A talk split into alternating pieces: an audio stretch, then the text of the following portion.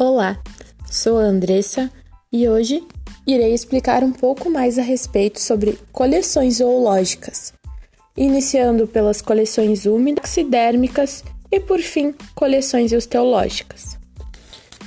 Então, inicialmente falando sobre as coleções úmidas. Mas, primeiro, acho válido esclarecer o que são coleções.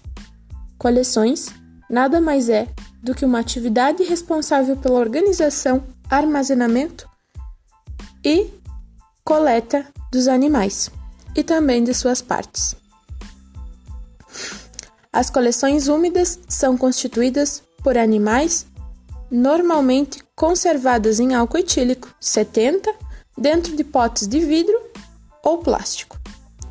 Estas coleções exigem manutenção simples.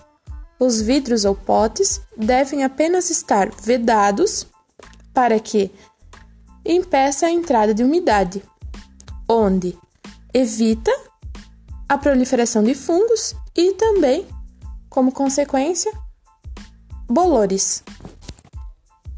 O fator que mais preocupa na conservação desse tipo de coleção é a oscilação da temperatura, porque justamente é isso que acontece. Quando a temperatura acaba elevando, forma umidade dentro dos frascos e, como consequência, o aparecimento de fungos.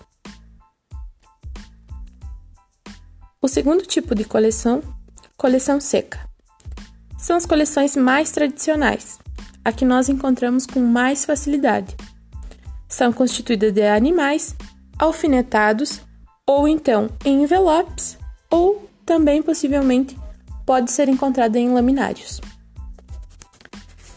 Essas coleções normalmente é a que a gente encontra com mais facilidade em escolas, faculdades, universidades. São de armazenamento mais fácil em relação às próximas duas que terão, terão para vir, e elas podem ser armazenadas em armários, estantes, prateleiras, dentre outros. O fator que novamente implica na conservação desse tipo de coleção é novamente a umidade, pela mesma consequência da anterior.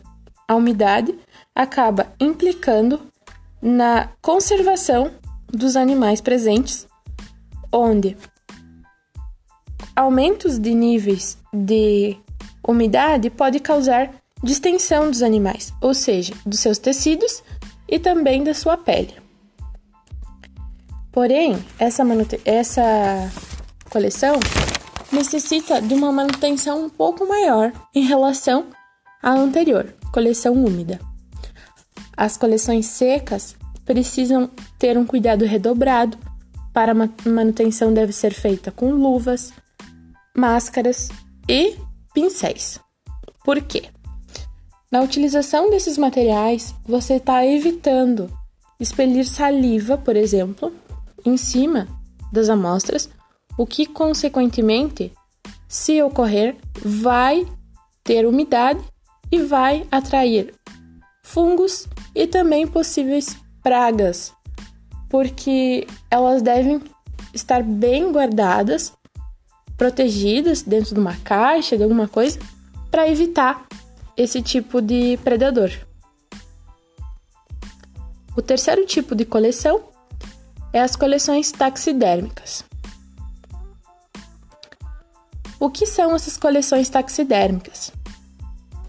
Estas coleções são a tentativa de montar ou reproduzir animais para exibição em um estudo, ou seja, é uma, uma técnica aonde vai ser desenvolvido o tamanho aproximado, textura das peles e a forma do animal. O objetivo desta coleção é o resgate da espécie, esta podendo ser de espécies extintas ou então pouco conhecidas. Popularmente conhecido como empalhamento de animais.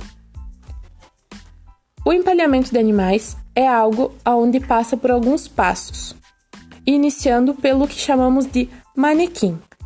Manequim nada mais é do que o empalhador. É aquilo que copia o animal e vai ser moldado em gesso para obter uma forma semelhante a ele vivo. Após isso, é realizado o processo de curtimento, este variando conforme o tamanho do animal e também uh, conforme o, o que você utilizar para fazer, podendo variar em até 30 dias para ter ele pronto. Além disso, do gesso, no caso, é utilizado parafina. O que, que a parafina vai fazer? A parafina vai vedar os poros presentes nos animais, que com isso vai impedir a entrada de possíveis fungos que poderão vir. E por fim, a última etapa desse tipo de coleção, como já dá para notar, ela é uma mais trabalhosa, né? O que mais demora para ser feita. Uh, o último passo é o que chamamos de diorema. O que é o diorema? O diorema é a reconstituição artificial do habitat. Ou seja, se nós estivermos fazendo uma onça, nós vamos fazer que ela está no seu ambiente natural, então vai ter que ter o animal e também todo o seu habitat em sua volta. Por fim, o último tipo de coleção, coleções osteológicas. Estas coleções são uma importante forma de estudo, pois esse método é através de fósseis, o mesmo utilizado para espécies encontradas no que não existem mais. E também de espécies que ainda estão vivas ou estão ainda presentes mas que é mais raro de ser encontrado. Dificuldades deste tipo de coleção. Este tipo de coleção pode ser que você encontre fósseis pela metade, o que vai dificultar no possível estudo. Pode ser que você encontre partes fraturadas, o que também vai dificultar. Por isso, a alternativa de moldar essas partes sejam um meio aonde conserve o seu material e também auxilie no, no estudo. Então era isso. Esse foi o trabalho sobre coleções, aonde o intuito era descrever as possíveis coleções encontradas em zoologia. Até mais, muito obrigada pela atenção de todos.